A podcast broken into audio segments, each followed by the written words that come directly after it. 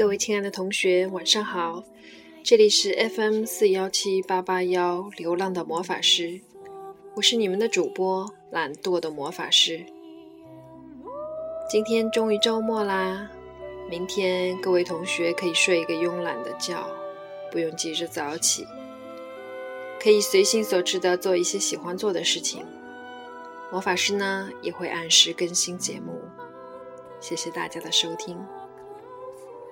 今天继续我们的魔镜连载系列吧。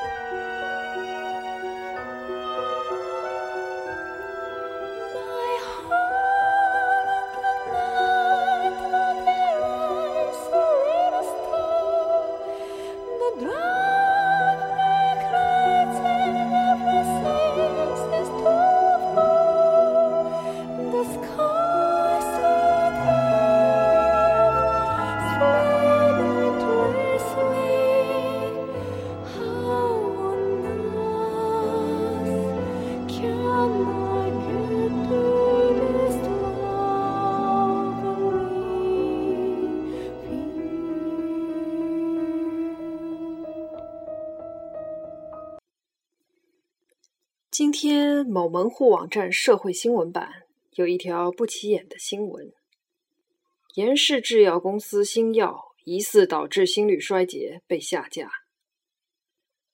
魔都戏剧学院大四学生薛琪，神色凝重的凝视着电脑屏幕。他看了看手表，果断的合上笔记本电脑。香樟花园饭店里种着一棵高大的香樟树。算是标志与特色。薛琪在预定好的位置上等了片刻，彤彤走了进来。薛琪低头将菜单推到彤彤跟前，看下菜单吧，看你想吃什么，随便吃点好了，我没什么胃口。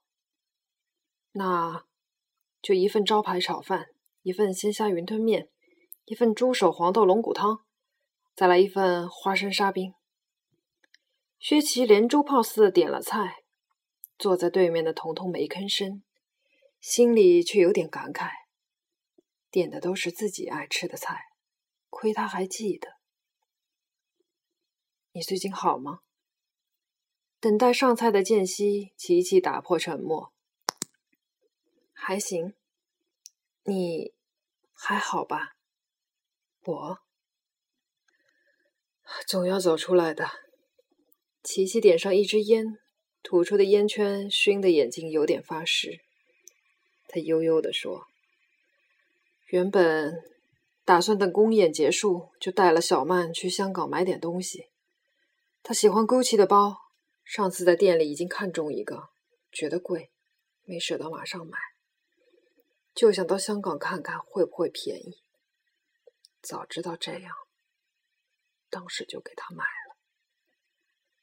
彤彤有点不自在的挪了挪身子，都过去了，后悔也没有用的。后面那句话他又重复了一遍，像是对自己说的。过了一会儿，他抬头望着琪琪：“你找我来，不是为了说这些吧？我不想听。我也已经……”开始新生活了。我知道，不是为这些。今天是有件事情想麻烦你，我想借用电视台的设备，你认识人，帮忙借一下。彤彤有点诧异，做什么用？学校拍毕业戏？我怎么没有听说？琪琪将烟掐灭。不是，我有个朋友想开店。就帮他拍一小段视频，放在网络上宣传一下。那普通摄像机就可以了，干嘛一定要借电视台的设备？琪琪吐了一口气，直说了吧。我先前跟着朋友夸口，说我能找到电视台的人给他做采访，结果我问了所有认识的人，没想到现在上个节目这么难，关键他也出不了那么多钱上节目。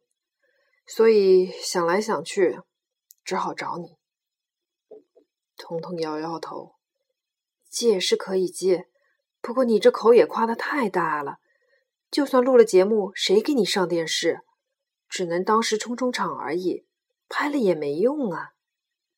没有关系，这样就可以了。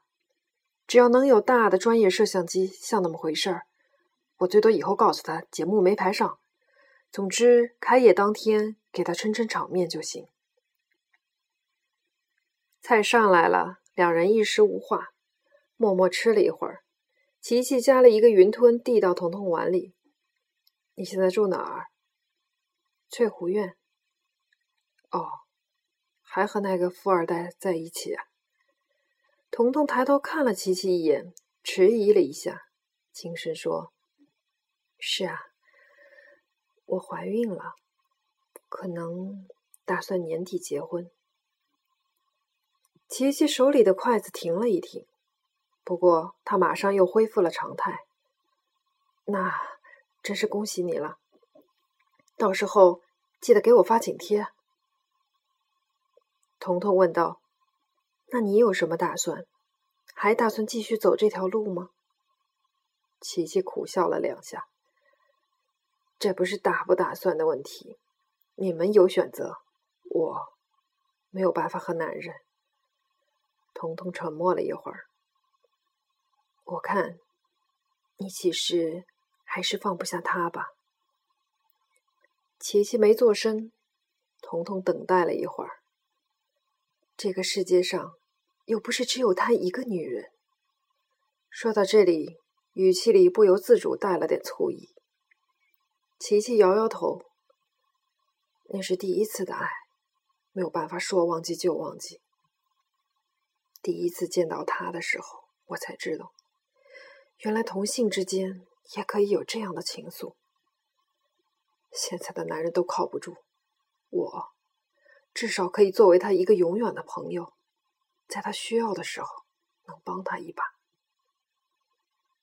琪琪神色凝重。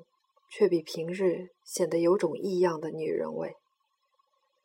彤彤叹了一口气，可是他又不知道你的心，从来只当你是空气，还把男人带回来，他哪里考虑过你的感受？你这又是何苦呢？苦不苦，只有我自己知道。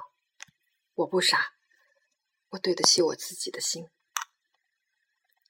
两人一直到吃完饭。都没再说别的话。临分别，彤彤眯起眼睛目送琪琪走远。走过巷口过马路的时候，琪琪回头望了一眼。这是两人最后一次相见。严氏医药公司助理小丽有点紧张的探头往办公室张望。这两天领导脸色不好，做助理的自然如履薄冰。格外小心谨慎。喂，听说好像这两天杨主管家里有事啊。前台咪呢，端着杯子蹭到小丽跟前：“嘘，别瞎说，不关我们的事。”哎呦，八卦一下有什么关系嘛？哎，她老公不是专门调查人家婚外情的吗？哎，我就说。常在河边走，哪有不湿鞋？耳濡目染，学都学会了。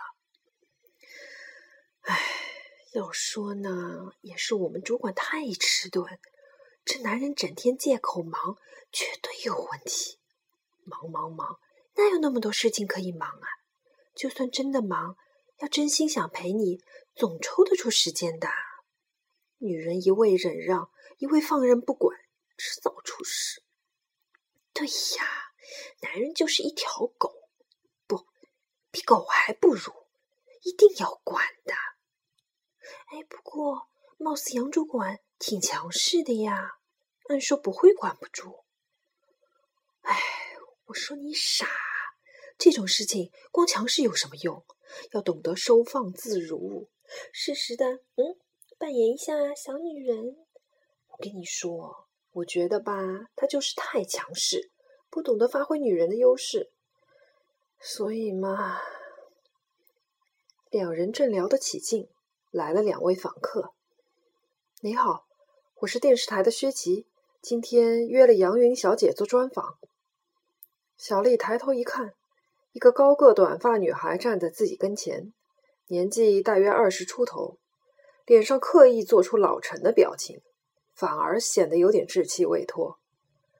身旁一个同样年轻的男孩子扛着三脚架和摄像机。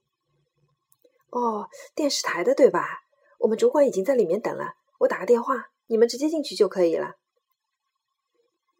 进到办公室，杨云有点狐疑的望望两人，怎么现在电视台的工作人员都这么年轻？哦，我们栏目本来就是新的，所以请的也都是新人，请多指教。薛琪轻描淡写的回答，杨云拢拢头发。